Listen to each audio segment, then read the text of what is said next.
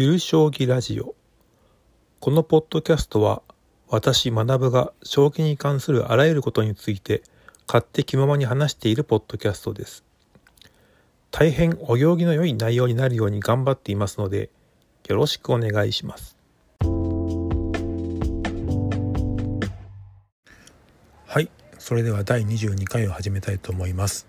今回は強さの目安である勝率について考えてみるについて。2点ほどお話がありますので聞いてください。1つ目は勝率は一体何を表しているかについてです。棋戦の運営上低段棋士は低段棋士と戦いますし高段位の棋士は基本同レベルと戦うことが多いです。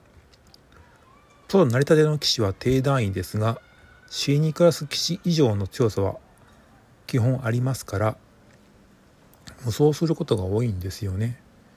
なので新四段の勝率は非常に高くて7割超えすることがよくあります。クラスが上がれば実力に見合う相手が出てきてそこできちんとボコられて勝率は抑えられるのが普通です。なのでクラスに落ち着くまで高い勝率が続くわけですがそれが実力かと言われると難しいところ。つまり勝率は今のクラスとは合ってませんよ率と言えるのではないでしょうか。勝率が落ち着いてきたらそれが実力に見合ったクラスと言えるのではないかと思います。瞬間的まあ体感ですと23年は高勝率なのはまああるとしてもですねずっと高勝率というのはなかなか普通はないことです。だからいつまでも高い勝率なのはトップクラスに移ったとしても勝ち続けることができる真のエリート。現代で言えば藤井聡太。もしくは強いにもかかわらずクラスが全く上がらない上がれない、まあ、勝負弱い棋士。現代では鈴木大地が代表でしょうか。とまあそんな感じで勝率は見ていくのがいいんじゃないかっていうま話ですね。今日現在の勝率を見ますと9月の段階で少数10以上かつ8割超えは徳田健志13勝1敗で9割超え。服部慎一郎。23勝4敗8割5分2厘。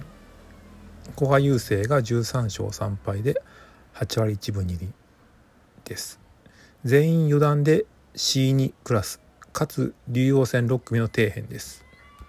クラスが合っていないのでしょうね。現在最強の藤井五冠はタイトル防衛戦が多い中7割超えしてますので超人。将棋成人クラス。そしてタイトル連続挑戦中の豊島もやはり7割は超えていましてすごい。気になるのはかつての王者羽生善治もタイトルには絡んでいませんが7割を超えています。気になりますね。さて勝率についてもう一つ気になることは戦後の情報がないことです。将棋って戦後の勝率がかなり低いボードゲームの一種らしく先手勝率はだいたい52%とのこと。なんですが多分トップ棋士レベルだともっと先手が勝っているのではないかなという疑惑がありまして。いやよく勝つ棋士は戦後関係ないと言われるかもしれませんが例えばトップクラスにいる棋士なんかは記録も近い故に先手の少しの有利を勝ちに結びつける力もすごいわけでかつての A 級順位戦において先手番後手番の数が不平等なのはどうなのかと森内九段が総会で提案したとかしないとか。実際森内の勝率は先手の方が1.5割も高いので先手を取れた方が結果が出やすいことは明白です。なので勝率の横に戦後率というか先手率をつけるとより実態が分かって良いのではないかと思うんですよね。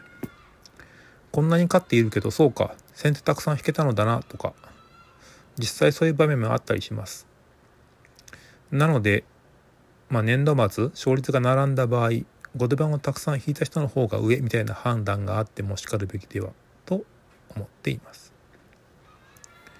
まあこの2点を見ても勝率があまり棋士の強さを表現しきれていないなぁという気がしているので連盟はさっさとレーティングを採用したらいいと思います。こっちの方が実力によるランキングとしてより現実味があっていいですよね。はい。今回は以上となります。ご視聴いただきありがとうございました。意見等ありましたら Twitter の方に連絡ください。よろしくお願いします。